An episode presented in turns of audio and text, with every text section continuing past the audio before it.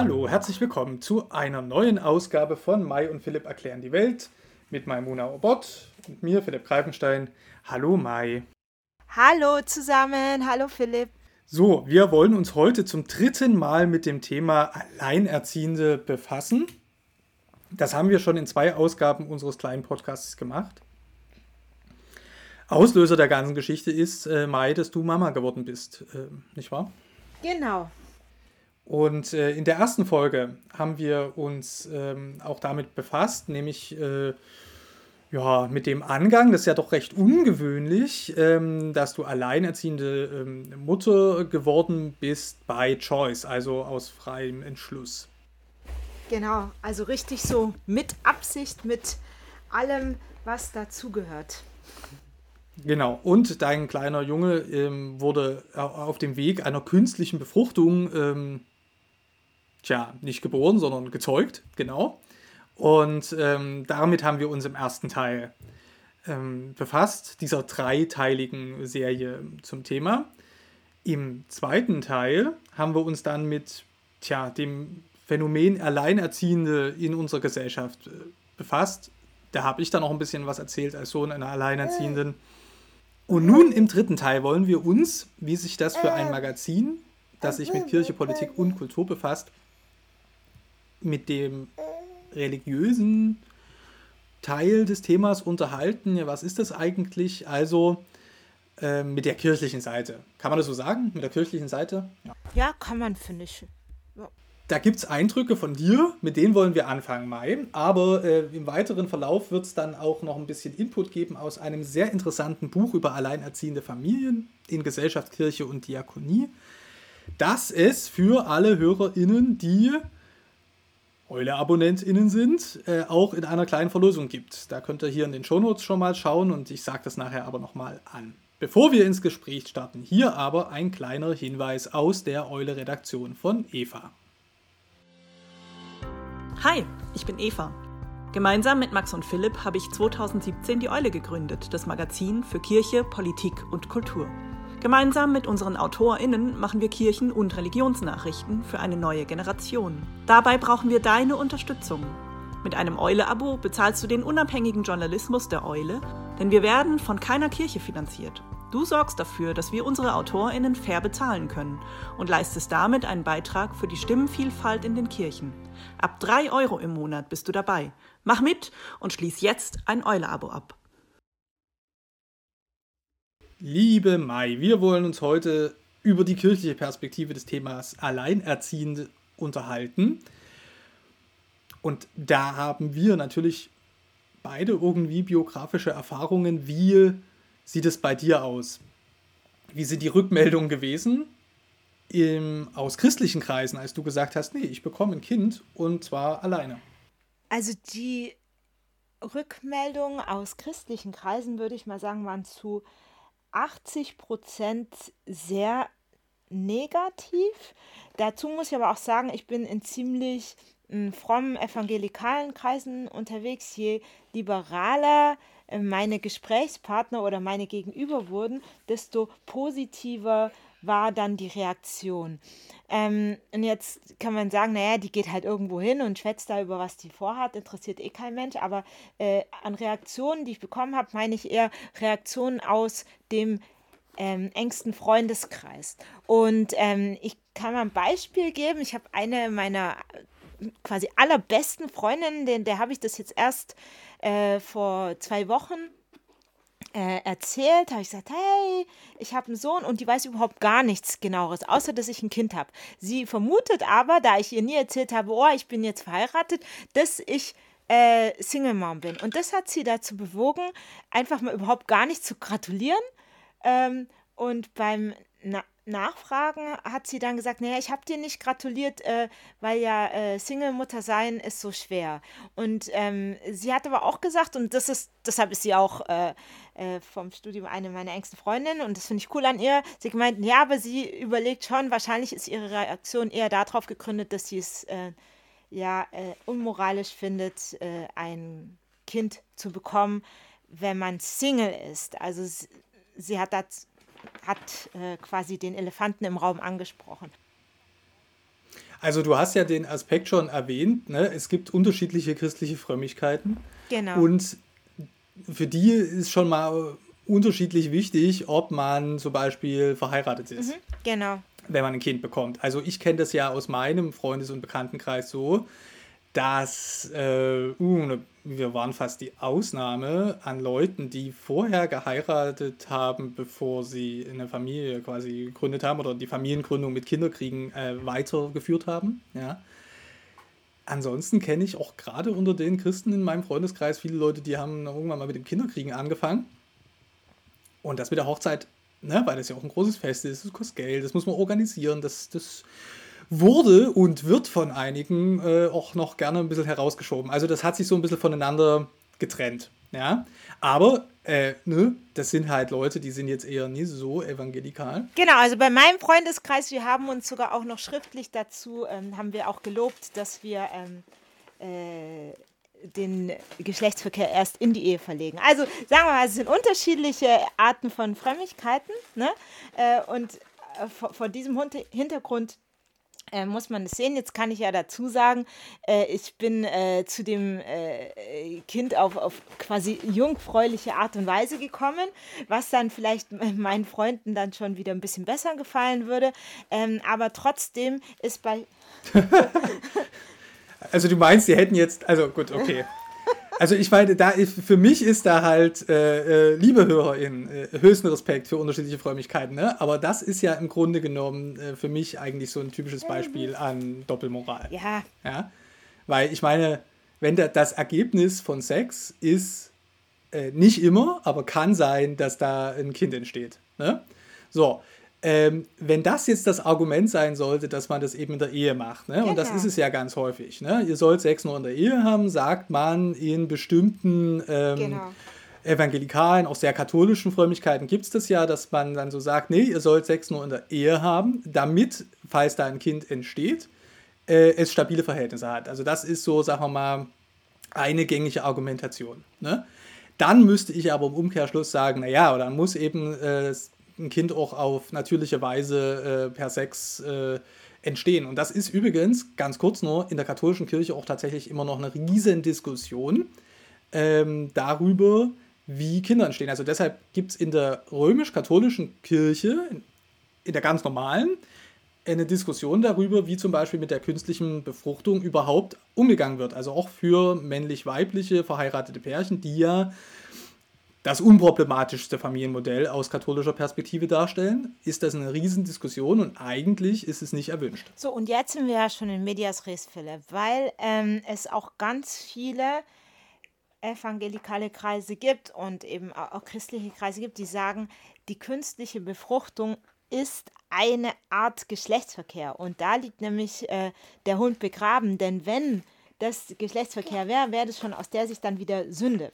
Und ähm, interessanterweise ähm, haben sich insbesondere jüdische Theologen, also Rabbiner, zu diesen Dingen Gedanken gemacht und habe ich mir gedacht, da mir das so oft begegnet ist, diese Art Ablehnung, dass ich äh, mich damit beschäftige, wie denn genau das aus theologischer Sicht zu sehen ist. Da ähm, äh, aus christlichen Kreisen man da eher zurückschreckt vor der Frage, also äh, oder die, äh, die Liberalen sagen, ah ja, ist alles eh kein Problem. Und die Evangelikalen sagen, voll super Problem, aber keiner sich damit richtig mit beschäftigt, habe ich gedacht, jetzt schaue ich mal, äh, was jüdische Theologen dazu sagen, denn die haben sich mit dieser Frage ganz tief beschäftigt.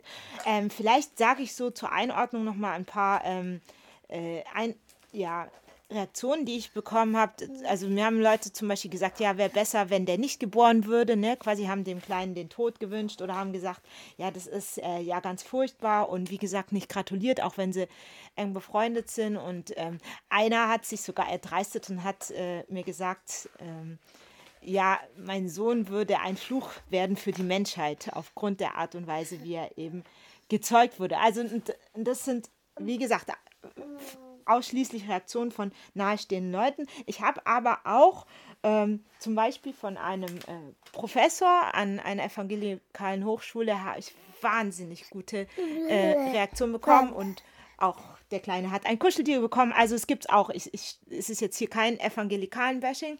Ist auch ein äh, sehr enger Freund von mir. Nö, aber das mache ich jetzt. Ja, das machst du jetzt. Nee, halt aber deshalb will ich sagen, ne? Oder auch von, von Dozenten, die mir da voll äh, den Rücken gestärkt haben und wie gesagt haben, ich soll äh, mal damit. Ähm, äh, damit sie auch da so gute Argumente haben, soll ich doch mal das alles zusammenschreiben, wie das jüdische Theologen äh, sehen. Und das war auch oft eine evangelikalen Hochschule. Insofern, es gibt beides und insbesondere Leute, die sich mit der Schrift beschäftigen, finden da eher so eine positive Antwort zu. Es ist eher so dem, die Mainstream-Leute, äh, die da eher nicht so positiv dem gegenüber Okay, äh, also das ist, ich finde es auch total spannend. Aber äh, nochmal äh, drei Schritte zurück. Mm. Das ist einfach typisch Fundi-Verhalten. Ja? Und das ist genau das, warum Leute äh, so häufig einfach auch Recht damit haben, Evangelikale oder Pfingstler und Charismatiker so heftig zu kritisieren. Und ich als Christ stehe da häufig dabei und sage, Moment mal, man muss auch bei der Kritik ähm, ehrlich bleiben und ähm, gewichten. Ganz häufig zum Beispiel nimmt die Kritik an Evangelikalen gar nicht so richtig mit in die Perspektive, dass das ja gar nicht so viele Leute sind, zumindest bei uns in Deutschland. Und dass man dann einfach sagen muss, okay, in einer pluralen Gesellschaft, in einer pluralistischen, äh, weltanschaulich pluralen Gesellschaft, kann es auch Leute geben, die sagen zum Beispiel, bei uns ist Sex nur in der Ehe oder ich will die Ehe nur zwischen Mann und Frau oder was auch immer. Ne? So, dann ja. muss man überhaupt nie zustimmen und trotzdem kann man dafür sein, dass es sowas gibt und Menschen ihre Lebensmodelle so machen können, wie sie das wollen. Aber wenn die sich dann so aufführen, da werde ich dann grillig. Weil ich sage, das ist einfach nie okay. Das müsste eigentlich jedem Christenmenschen, egal welcher Frömmigkeit, total transparent sein, dass das nicht christlich ist, so miteinander umzugehen. Und, ähm, und da haben sie dann jegliche Kritik einfach auch ähm, verdient. Das hat auch mit Bashing nichts zu tun. Das ist genau diese ja, menschenfeindlichen äh, Tendenzen, die es einfach auch gibt, wo Ideologie ähm, oder Theologie wo aus Theologie Ideologie wird und die dann über das ähm, Wohl von Menschen gestellt wird. Und ähm, I challenge everyone, es gibt nicht eine einzige Jesus-Geschichte, wo Jesus sich so aufführt. Ja, der hält an seinen religiösen Gesetzen fest. Kein Jota soll davon weggenommen werden, sagt er. Aber im Umgang mit Menschen, die diesen religiösen Gesetzen äh, nicht genügen, ähm, kommt kein Wort der Kritik über sein, äh, seine Lippen. Ja, sondern da ist Zuhören angesagt, sich dazusetzen, äh, einladen ähm, und nie irgendwo äh, erstmal den Leuten zu sagen, hier, Moment mal, äh, ich will euch erstmal sagen, was ich für richtig halte. Ja. Ich würde sogar ähm, sagen, es ist falsche Theologie. Es ist nicht äh, aufgrund theologischer Erwägungen, dass man gesagt hat, ja, das, das findet man blöd, sondern es sind ähm, ja aus dem amerikanischen Evangelikalismus übertragene Vorstellungen, äh, von denen man einfach ausgeht, ohne sie je an der Schrift geprüft zu haben. Denn hätten die das gemacht, dann wären sie wahrscheinlich auch zu einem positiveren Standpunkt gekommen, wie, mhm. wie ich zum Beispiel dann. Ne? Mhm. Oh, genau, und das ist mir auch nochmal ein Anliegen. Ähm, da scheinst du mir äh, einen wichtigen Punkt zu treffen, denn sagen wir mal so, diese sexfeindliche Auslegung der äh, Schrift ne? oder sexfeindliche christliche Theologie ist halt wirklich etwas, was unter stark amerikanischen Einfluss steht. Ja? Ähm, da gibt es ja das Stichwort Purity Culture dafür. Genau. Und äh, wir wollen heute ja nie die ganze Zeit nur über Sex reden.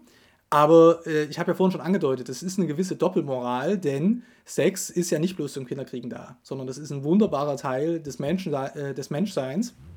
Und äh, ich als Christ sage, das ist also auch intendiert vom Schöpfer, nicht wahr? Ähm, das darf Spaß machen, das darf Freude machen, das ist Ausdruck einer lebendigen Beziehung zwischen Menschen, ja. Und äh, in dem Moment, wo man sagt, ähm, wir behaften das mit Verboten, ja, und wir sehen das im Grunde genommen die ganze Zeit durch die Linse des Problemhaften, ja, ähm, das ist gefährlich, das darf man nicht vergessen. Also manche Leute nicken das ab und sagen, oh, ja, das spielt für mich keine Rolle oder da halte ich mich nicht dran. Übrigens ja auch ganz viele junge Evangelikale, ne, die sich ja äh, an die Regeln auch nicht halten oder die unterlaufen. Aber das ist halt im Grunde genommen auch wirklich gefährlich, weil das am Körperbild von jungen Menschen zerrt, weil ähm, dass auch gefährlichen Formen von Sexualität bis hin zu sexualisierter Gewalt Vorschub leistet, wenn das Thema Sex total schambehaftet ist, wenn darüber nie offen geredet wird und wenn man das immer unter dem Diktum Schuld und Sünde betrachtet. Ja, jetzt ähm, habe ich mir gedacht, sollten wir vielleicht unsere Hörer nicht auf die äh, Folter spannen, was denn genau die Schrift äh, zu sagen hat zu Single Mom by Choice. Da muss man vielleicht vorausschicken, dass zur künstlichen Befruchtung in der Bibel nichts steht, ne? weil die gab es damals äh, so nicht. Ja, aber zu Single Mom by Choice kann man noch einiges finden. Also wie gesagt, da haben sich äh, viele Rabbiner, viele intelligente Gedanken gemacht. Und äh, auch, äh, und auch Rabbinerinnen, muss man auch dazu sagen. Und zum äh, weisen zunächst darauf hin, dass beispielsweise die Familien, die es gibt, im äh, Alten Testament, die, die ersten, die waren eigentlich alle untypische Familien. Also so Kleinfamilie, Vater, Mutter, Kind gibt es da kaum. Wir sehen viele äh, Männer mit mehreren Frauen und äh, die Frauen haben untereinander giftige Beziehungen, weil sie, äh, die eine kriegt Kinder, die andere nicht. Ne? Äh, wir, wir, erinnern uns an die zwei Geschwister. Und ähm, wir haben auch Frauen wie zum Beispiel Tama, die äh, Kinder bekommt von ihrem äh, äh, Schwiegervater äh, und das quasi ausnutzt, eine Situation, in der er äh, betrunken ist, damit einfach die Linie weiter fortgeschrieben wird. Auch Ruth geht zum Boas und schreibt dann die Linie weiter fort. Ähm, sie hat für Noemi quasi, also für diese Linie ein Kind geboren und nicht etwa für die Linie vom Boas. Und das könnte man sagen, sind die ersten originären ähm, Single Moms by Choice, äh, wurde von vielen äh, Rabbinern so gesagt, beispielsweise. Ne? In, und in der großen Erzählung des Alten Testaments ist da, entsteht da ja sogar ähm, das israelitische Königtum daraus, ne? König David. Aber exakt. Ähm, so und in, jetzt ist es äh, eben so, dass diesem Kinderwunsch im, äh, im jüdischen ein sehr hoher Stellenwert beigemessen wird. Äh, nicht nur damals, sondern auch heute. Es gibt die, das Land mit der größten Kinderwunschklinikdichte der Welt, das ist Israel zum Beispiel. Und es ist aber auch ein sehr kleines Land, ne? Also. Naja, ich meine, natürlich prozentual gesehen. Ja, aber es ist halt, das ist, ja, Entschuldigung bitte, aber das ist wie wenn man Deutschland mit Island vergleicht. Ja, also das ist mit, halt einfach. Nein, nein, prozentual schon gesehen. Okay.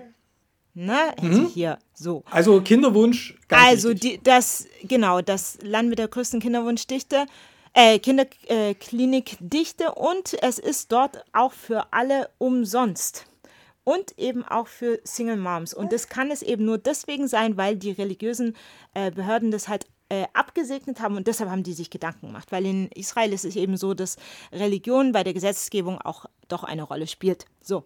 Ähm, und äh, da dieser, äh, also Kinder zu zeugen, ist für zum Beispiel israelische Männer äh, nach äh, der weit, am weitesten verbreiteten Auffassung eben eine Pflicht. Ähm, für die Frauen ist es quasi ein Kann. Sie muss nicht, aber sie kann. Und äh, da war die Argumentation, naja, warum sollten wir jetzt den Frauen ähm, verbieten, ein, eine Pflicht äh, die sie noch nicht mal haben, zu erfüllen. Sie werden ja dann zu Übererfüllern. Und das dürfen wir zum Beispiel auch nicht, ähm, ja, dürfen wir nicht, äh, dem dürfen wir keinen Riegel vorschieben. Und ähm, dann wurde eben geschaut in, in der Schrift von wegen, ist es jetzt so, wenn ich ein, äh, den Samen eines fremden Mannes erhalte, dass äh, man dadurch Ehebruch äh, begeht. Und ähm, da gibt es in den äh, Mitraschin viele ähm, äh, Geschichten zu, zum Beispiel eine, eine Frau, die äh, in, in einem öffentlichen Bad angeblich durch äh, äh, die Verschmutzung dieses Bades schwanger geworden ist und dann wurde gesagt, sie ist keine Ehebrecherin. Also da hat man das daraus abgeleitet. Also, das ist aber gnädig, ja. Naja, aber also ich, nee, ich, ich, ich, sag, nee, ich sag jetzt mal, ich sag jetzt mal so, die haben gesagt, es gibt überhaupt keinen Hinweis in der Schrift und noch nicht mal diese Mitraschin, äh, in, in, nur nicht mal diese Mitrasch, in der steht, die Frau wurde im Bad eben durch äh, verschmutztes Wasser schwanger. Noch nicht mal dort wurde davon ausgegangen, dass es dann das Kind dieses anderen Mannes ist. Und äh, das fand ich, äh, fand ich super. Und wie gesagt, also da, da kann man sich richtig reinwühlen und das habe ich gemacht. Und äh, weder in der Schrift noch woanders gefunden, dass äh, dem irgendetwas entgegenstehen würde. Also man genau. kann es noch ewig weiter ausführen. Es ist ja auch im, im, im, im Jüdischen so, dass die ähm, das, von wem man abstammt, ganz wichtig ist, sehen wir immer an der Einführung, zum Beispiel auch in den Evangelien oder die ganz vielen ähm, in, Stammbäume, in, ja. Ja, Stammbäume und so weiter und so fort. Und da wurde sich eben auch Gedanken drüber gemacht, von wem das Kind dann abstammt. Ne? Hm. Und ähm, da, äh, da da ja quasi ähm, in dem Sinne eben so ein matriarchalisches Prinzip eben äh, aufgeführt ist, ist auch die Abstammung des Kindes unproblematisch, was auch ganz ja. wichtig ist. Genau. Okay, also ich, ich sehe, dass da, das ist quasi so ein, ein progressives Element, genauso wie ganz viele Frauengeschichten äh, im Ersten und im Zweiten Testament ja progressive Frauengeschichten sind, wenn man sie richtig liest oder konkret liest, ja. Aber das darf man trotzdem, glaube ich, nicht vergessen. Das spielt sich natürlich schon auch in einer patriarchalen Gesellschaft ab. Also ähm, die versuchen mit ihrem Verhalten bestimmte Gesetzmäßigkeiten ihrer patriarchal geprägten Gesellschaft zu unterlaufen. Ja? Und ähm, das ist, denke ich, für den Hintergrund, äh, gerade wenn man sich jetzt die Geschichten aus der Genesis oder aus dem Exodus-Buch, ähm, also ganz weit vorne in der Bibel, anschaut, das ist schon noch ganz wichtig. Also man würde sie völlig missverstehen, wenn man sagt, dass die jetzt quasi das patriarchale, bürgerliche äh, Papa, Mama, Kinder Familienmodell in irgendeiner Art und Weise affirmieren, also unterstützen. Genau, tun sie die nicht. Die kennen das überhaupt nicht, ja, aber ja. die kennen das eben auch überhaupt nicht. Also es ist jetzt auch nicht so, dass da eine inhärente totale Kritik dagegen drinsteckt, sondern die kennen das überhaupt nicht. Es ist ein ganz anderes ähm, Familien- und Gesellschaftsbild, ja. Und ähm, das muss eigentlich Christen aller Fasson immer recht ähm, vorsichtig stimmen. A, weil es eben auch, wie du ganz richtig gesagt hast, auch erstmal ein jüdisches Buch ist oder das Buch ähm, ähm, einer Religion, die vor dem Christentum bestanden hat. Ja? Und ähm, erstens das und zweitens, ähm, äh, man kann nie einfach über hunderte von Jahren oder tausende von Jahren hinweggehen und sagen, es ist für alles direkt anwendbar. Ne? Und ähm, das scheint, das scheint mir schon auch immer wieder ein richtiger und wichtiger Hinweis zu sein, egal ob man jetzt die Stellen progressiv oder eben konservativ, traditionell auslegt, ähm, das ist quasi so ein, so ein Spoiler-Alert, den man jeglicher Bibelauslegung voranstellen sollte. Ne? Mhm. Das finde ich ganz wichtig, was du sagst, also zu Familie, das war noch was, was ich unterschlagen hat. Familie äh, im im äh, jüdischen Verständnis ist, ist eben nicht die, diese Kleinfamilie. Und Familie ist zum Beispiel, wir sehen es auch äh, im Neuen Testament, äh, ich und mein Haus, so, das sind, das sind, äh, das sind auch die Bediensteten, ne? das sind die Leute, die einfach zusammen wohnen und die füreinander einstehen und miteinander das Leben teilen. Und ja, und, äh, und die Sklaven. Und die Sklaven. Ne? Also ich, ich will dir gar nicht widersprechen, das stimmt schon, aber das klang mir jetzt ein bisschen zu zu freundlich. Ja, ich und mein ganzes Haus heißt eben in dem Sinne, ne, da, also es gibt Beispiele wie die Lydia aus ähm, der Apostelgeschichte. Genau, ne? Da ist das, das wird total positiv inzwischen gesehen. Das finde ich auch, ist total positiv. Das ist die erste Christin auf dem europäischen Festland. Ne? Und äh, die lässt sich taufen mit ihrem ganzen Haus.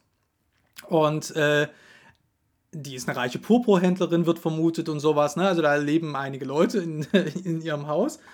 Ähm, und im Alten Testament gibt es auch so Entscheidungen, wir ziehen zum Beispiel aus einem Land ins nächste, wie ähm, Abraham, Abraham das gemacht hat, ja, und er zieht auch mit seiner gesamten Familie, mit Frauen, Kindern, Slaven, äh, Bediensteten, Dienern und allem drum und dran. Also, ne, ähm, Genau, aber ich meine, du musst es auch immer übertragen. Und das finde ich halt das, das, also das Faszinierende eben auch an dieser äh, jüdischen Literatur, die übertragen es dann und sagen, ja, okay, wer lebt denn heute, heutzutage in einem Haus zusammen? Ja? Das ja. ähm, kann zum Beispiel eine Mehrgenerationen-WG sein. Ja? Dann ist das Familie. Also Familie ist viel weiter gedacht als das, was wir heutzutage, äh, wie wir Familie begrenzen. Wir begrenzen uns ja auch selbst dadurch. Genau also mich erinnert dieses Bild ähm, ich und mein ganzes Haus so ein bisschen an die Idee, die wir am Ende von unserer zweiten Folge hatten, nämlich ne, diese Dorfidee. Es braucht ein Dorf, um ein Kind großzuziehen und wie können auch christliche Gemeinden so ein Dorf sein. Damit, genau mit dieser Frage, haben sich eine Reihe von AutorInnen beschäftigt in einem sehr dicken Buch. Das liegt jetzt hier auf meinem Schreibtisch, das hat über 300 Seiten, äh, über 350 Seiten. Äh, Alleinerziehende Familien heißt das Buch. Alleinerziehende Familien in Gesellschaft, Kirche und Diakonie, herausgegeben von Ralf Chabonnier, Ulrike Gebelein, Astrid Giebel und Insa Schöning im Wichern Verlag. Klingt kompliziert und lang der Titel. Ihr könnt das gewinnen bei uns. Äh, einfach uns eine E-Mail schreiben an redaktion.eulemagazin.de und so ihr denn auch Eule-AbonnentInnen seid, wird das Buch verlost unter allen hier zuhörenden, interessierten Eule-AbonnentInnen. Riesenbuch und die Autorinnen beschäftigen sich äh, mit der Situation von Alleinerziehenden in der Kirche und in der Diakonie und in der Gesellschaft. Und da ist schon so ein bisschen eine Doppelung auch drin, die ich in vielen Beiträgen äh, in dem Buch wiederentdeckt habe. Denn Alleinerziehende werden nicht selten aus eben der Perspektive, hier ist ein Problem, hier liegt ein Problem vor, betrachtet. Und dafür sind ja in der evangelischen Kirche quasi die diakonischen Einrichtungen zuständig. Ne? Also da vom alleinerziehenden Stammtisch bis eben zu richtigen ähm, unterstützenden ähm, Arbeitsstellen, Arbeitswerken, Familien, Cafés der Diakonie. Und äh, das spielt eine gewisse Rolle. Und das ist auch ganz wichtig, dass es diese Unterstützungssysteme gibt, denn Alleinerziehende, das haben wir ja in der zweiten Folge schon gesagt, äh, stehen in Deutschland durchschnittlich wirtschaftlich viel, viel schlechter da als Familien mit zwei Erwachsenen. Aber, und das ist, denke ich, ganz wichtig, äh, darin geht jetzt die, das Thema Alleinerziehende für Kirche eben nicht auf, sondern es stellt sich auch die Frage, wie leben zum Beispiel alleinerziehende Familien in den ganz normalen Gemeinden? Ja, das ist, äh, denke ich, noch die Herausforderung, die sich nicht nur äh, jetzt kurzfristig, sondern langfristig stellen wird, wie, wie man diese verschiedenen Familienmodelle eben integrieren kann. Genau, also das ist so ein bisschen die Perspektive. Es wird, es geht in dem Buch natürlich um alleinerziehende Familien, aber ähm, ich sage mal so als kleines Zwischenfazit, der Gedanke taucht auf, dass eine Gemeinde und eine Kirche, die Alleinerziehenden gerecht ist oder versucht, alleinerziehenden Familien gerecht zu werden, automatisch eine sowieso familien- und menschenfreundlichere Kirche wird. Das stimmt. Das scheint mir ein wichtiger Gedanke zu sein. Ich denke auch eine zahlreichere Kirche wieder. Ja, ich weiß nicht, ob das immer so diese Perspektive, jetzt werden wir wieder mehr. Ne? Also der, mich hält fest, dass es ja wahnsinnig viele ähm, unterschiedliche Familienmodelle gibt. Wir haben das auch beim, die, die große Zahl von Alleinerziehenden in der zweiten Folge ja schon erwähnt. Das heißt, das ist eigentlich und müsste eigentlich Alltag sein.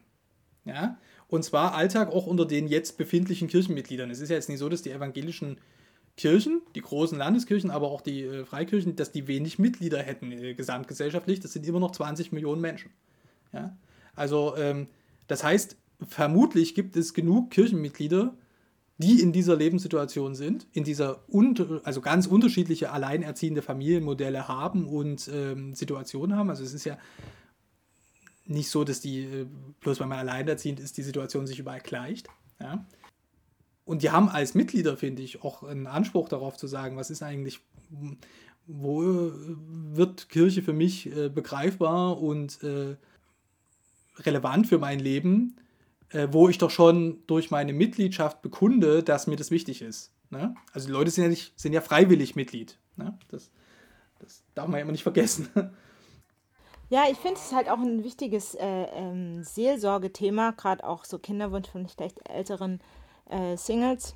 Ähm, ich bin in der glücklichen Lage, ich bin in einer evangelischen Kirche mit einem evangelikalen äh, Pfarrer, der, der sowas äh, mit begleitet würde oder mit begleitet und seelsorgerlich dazu bei, äh, zur Seite steht. Und ich denke, äh, mit solchen Fragen, äh, da es eben die Möglichkeit gibt, äh, sollte sich jeder ähm, Pfarrer und Pastor ähm, und auch die, die weiblichen Pendants eben beschäftigen, denn ähm, es ist eben auch eine geistliche Frage. Wieso jedes, alles, was man im Leben tut, ist als Christ eben auch immer eine geistliche Frage. Mhm. Also da sprichst du eine ganz wichtige Sache an, nämlich, wer hat eigentlich in Gemeindekontexten Ahnung?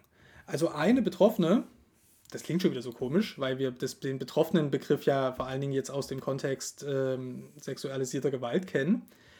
Also eine Alleinerziehende berichtet nämlich in diesem Buch davon, dass ähm, sie das schwierig findet. Sie hat Ansprechpartner in der Kirche vor allen Dingen dort gefunden, wo Leute selber biografische Bezüge hatten. Also das klingt für mich so, dass er eine Pfarrerin oder ein Pfarrer geraten ist irgendwann, die selber ne, zum Beispiel äh, sich haben scheiden lassen und Familie ähm, hatten. Ne?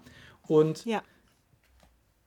jetzt ist das ja so, hauptamtliche KirchenmitarbeiterInnen sind ja inzwischen auch ganz vielfältig unterwegs. Gibt es auch Geschiedene, gibt es Alleinerziehende, ne? so wie man das äh, in unserer Gesellschaft eben auch hat. Aber wenn man äh, jetzt ja, in einem Kontext unterwegs ist, so wie bei dir, ne? so frömmer, ne? dann kann es einfach passieren, dass Leute, Hauptamtliche von ihren eigenen, äh, nicht nur von ihren eigenen Überzeugungen, sondern eben aus ihrer eigenen Erfahrungswelt herdenken und herarbeiten. Ne? Und das ist halt schon ein riesiges Problem, wenn man da quasi eine Abweichung darstellt. Also eine ähm, wichtige Sache wäre für christliche Gemeinden ganz sicher daher nicht einfach nur zu sagen, wir sind irgendwie sensibel für das Thema, sondern tatsächlich Erfahrungswissen herzustellen über unterschiedliche Lebensstile und Lebensarten und Familienbilder. Ja? Ähm, genau, und, und, da, da kann man zum Beispiel auch jetzt hier äh, diesen Podcast teilen. Ähm, weil ich muss ganz ehrlich sagen, ohne die Internetpräsenz von Frauen, die vor mir denselben Weg gegangen sind, ähm, hätte ich gar nicht gewusst, dass es geht, wie es geht, dass das auch Christen machen und so weiter und so fort. Insofern ist da Präsenz zeigen äh, von allen, die das, äh, da, also mit diesem Weg eine positive Erfahrung gemacht haben, auch total wichtig. Und genau deshalb habe ich auch gedacht, was für ein Podcast. Bin ich echt froh, dass du es angesprochen hast. Was wünschst du dir denn, Mai, eigentlich von deiner Kirchgemeinde jetzt? Also, wie gesagt, ähm, mein äh, Pfarrer ist da voll positiv zu und genau das wünsche ich mir halt, dass mein äh, Sohn nicht als Se Fluch angesehen wird, sondern als Segen und ähm, dass wir eben in der Gemeinde auch ja Teil nehmen können. Also ich kenne es von anderen Gemeinden, da war mal einer, der war ähm, geschieden und der war halt äh, dann für immer dazu verdammt, nur Türdienst zu machen, weil, er, weil er halt geschieden war. Also sowas gibt es auch. Und ähm, äh, genau, so, so sollte es nicht sein. Ähm, mhm. volle Teilhabe und äh, eben auch, dass man sagt, es gibt zum Beispiel Formate, in denen man sagt, die sind hybrid, weil wenn man alleinerziehend ist, kann man nicht immer abends zum Beispiel kommen zu einer, äh, äh, ja, einer Gemeindesitzung zum Beispiel.